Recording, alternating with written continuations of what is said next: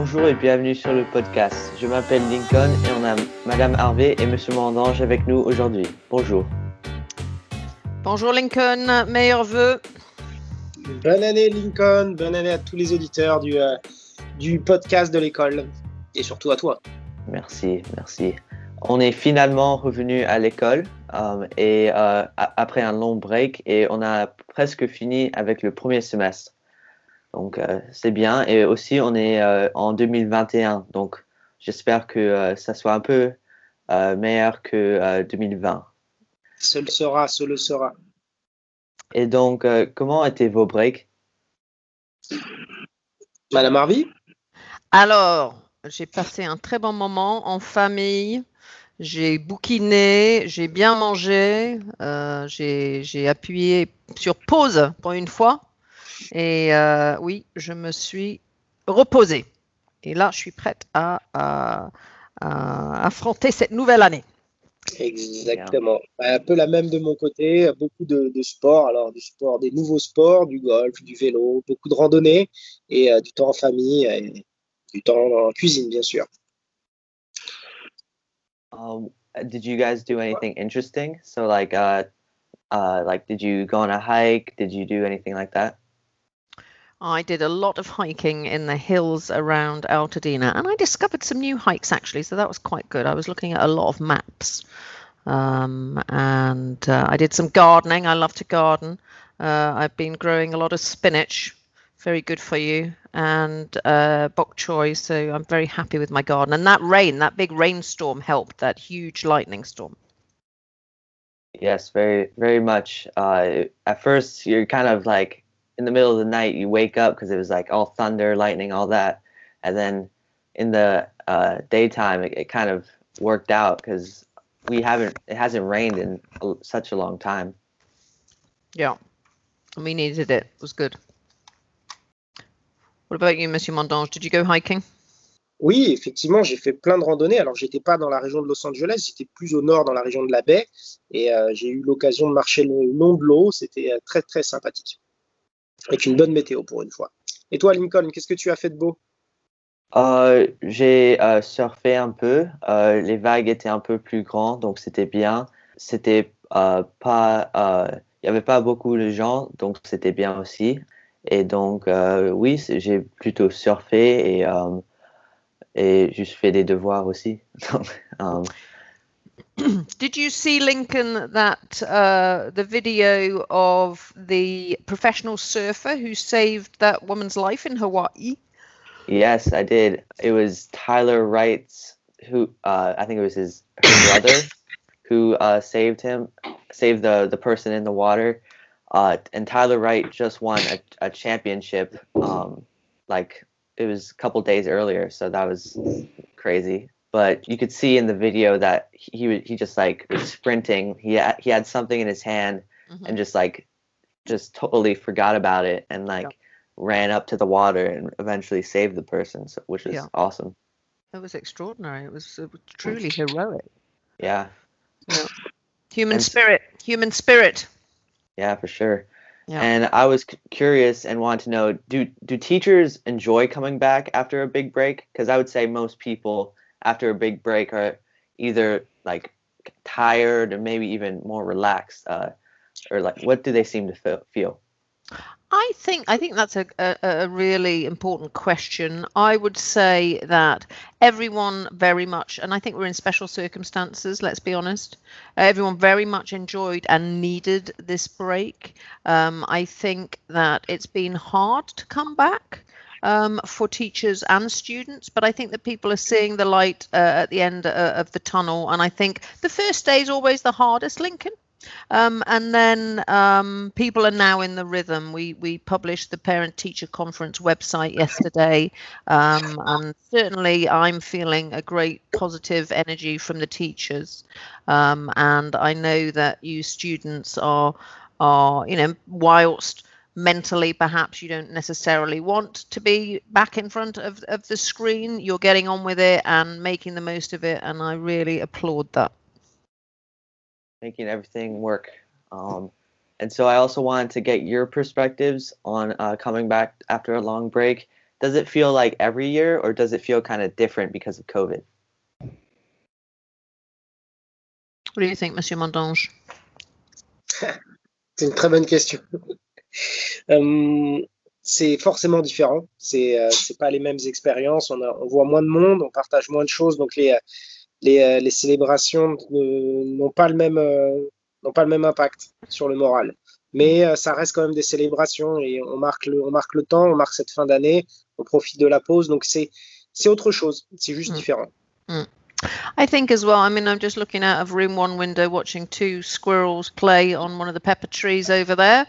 Um, so that is good to see. I think as well, Lincoln. There's going to be there's quite a lot of uncertainty on the exam front. You know, we don't know whether the brevet is going to happen. We don't know whether the the bac is going to happen. We don't know whether the IB exams are going to happen. In the UK, they've cancelled uh, the A levels. They're going to be making alternative arrangements. Um, and so, uh, you know, there's a little bit of uncertainty to manage, but I think it's um, it's really important that we focus on the good news that we're going to be getting very soon because we're starting um, to hear about um, colleges and universities that our seniors are getting into. They've been working really hard over the break on college applications with Barbara.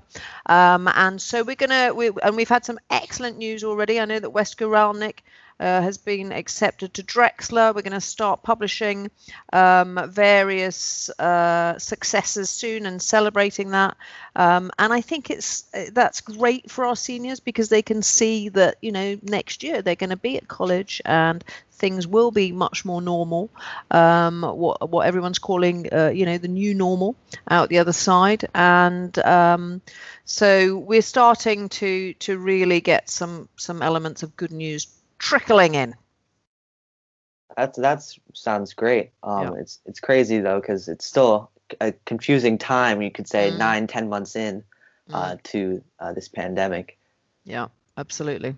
And I would just repeat what we've been saying all along. You know, one day at a time, but keep keep focused on the fact that we will get out of the other end, and then practice what we've been saying in assemblies. You know, be kind, be mindful, um, and really focus on on what you're doing. Yeah, and uh, it's kind of late now, but I wanted to tell you both that it was a great assembly and a great song too. So Thank you, thank you. Did you enjoy the video? yes, very much so. It was uh, surprising and uh, very uh, uh, very good and edited well. So Good stuff. Thank big shout out to Madame Decou for bringing that, pulling that one together. Elle a été, euh, elle a été super. Et c'est vrai que sa vidéo, elle est très bien, très marrante. et donc il y a quoi sur le programme de cette semaine ou pour les semi- semaines à venir? So the big event we've got coming up is the parent teacher conferences next Wednesday and you students will be working asynchronously um, and your parents will be meeting with your teachers. Again, that was a big collaborative effort with um, teachers working to put that site in place.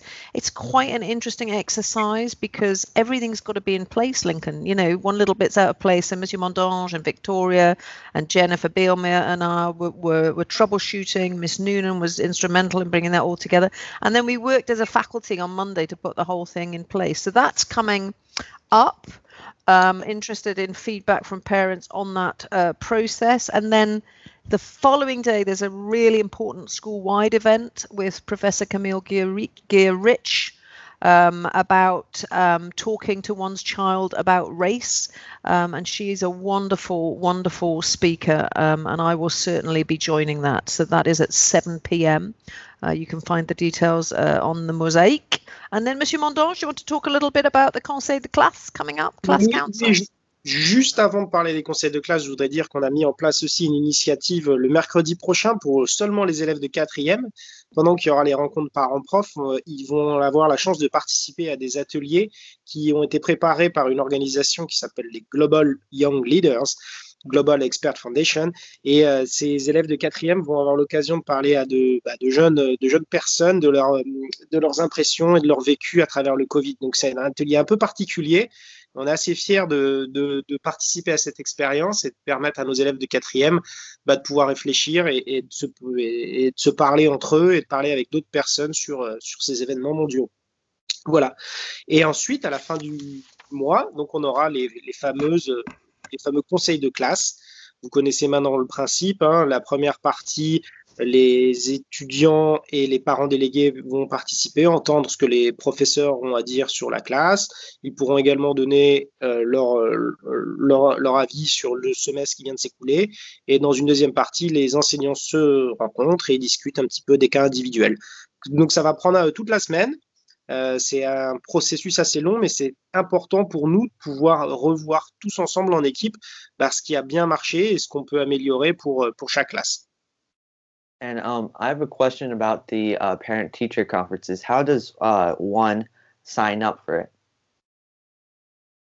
So you encourage your mother or father to look at the various emails sent by me yesterday, and you they click on the parent teacher conference site, and it will take them straight there. That link will also be in Mosaic. Sounds great. I have some good news to share. Ah. We um, applied, uh, I think in December, for a directing change mini grant, and uh, we found out yesterday that we won um, the wow. mini grant. Uh, and so look out for a, uh, a filmmaking opportunity focused on uh, mental health um, and uh, I'm very very proud that we got that. So we have we'll be um, holding various uh, events during Mental Health Awareness Month uh, in May, um, and our film uh, community uh, is, is is I'm sure will be quite excited by this opportunity to participate in this uh, in this directing change um, competition. Sounds like a great experience to Et donc, est-ce que vous avez euh, d'autres choses à nous parler? Ah bah oui, c'est la saison des galettes des rois également. Alors d'habitude, on, célèbre euh, sur le campus cette fameuse tradition de manger un gâteau à base d'amandes dans lequel une petite fève est cachée. Celui qui trouve la fève est le roi ou la reine. Et donc c'est euh, quelque chose d'assez sympa. Malheureusement, on va pas pouvoir le faire cette année, mais on vous propose quand même de créer votre propre galette euh, en partenariat avec l'association des parents. Donc, euh, vous allez recevoir bientôt un message expliquant exactement ce que vous pouvez faire, comment vous pouvez commander soit votre galette déjà toute prête, soit la faire vous-même. Ça pourrait être aussi un moment sympa à faire en famille. C'est pas très très compliqué, mais c'est très bon. Super grateful to the PA for putting that together. And honestly, the PA throughout the pandemic have just been wonderful. And many, many, many thanks um, for the generosity of parents before uh, the break. Um, also, teachers were incredibly appreciative. But yes, galettes to buy, galettes to bake. Um, so things are moving on that front. Oh, sounds great. And uh, well, thank you both for coming on again happy new year. Uh, hopefully 2021's a little bit better. Please stay safe and uh, see you next time. Thank you. Thanks, Lincoln. Bye bye.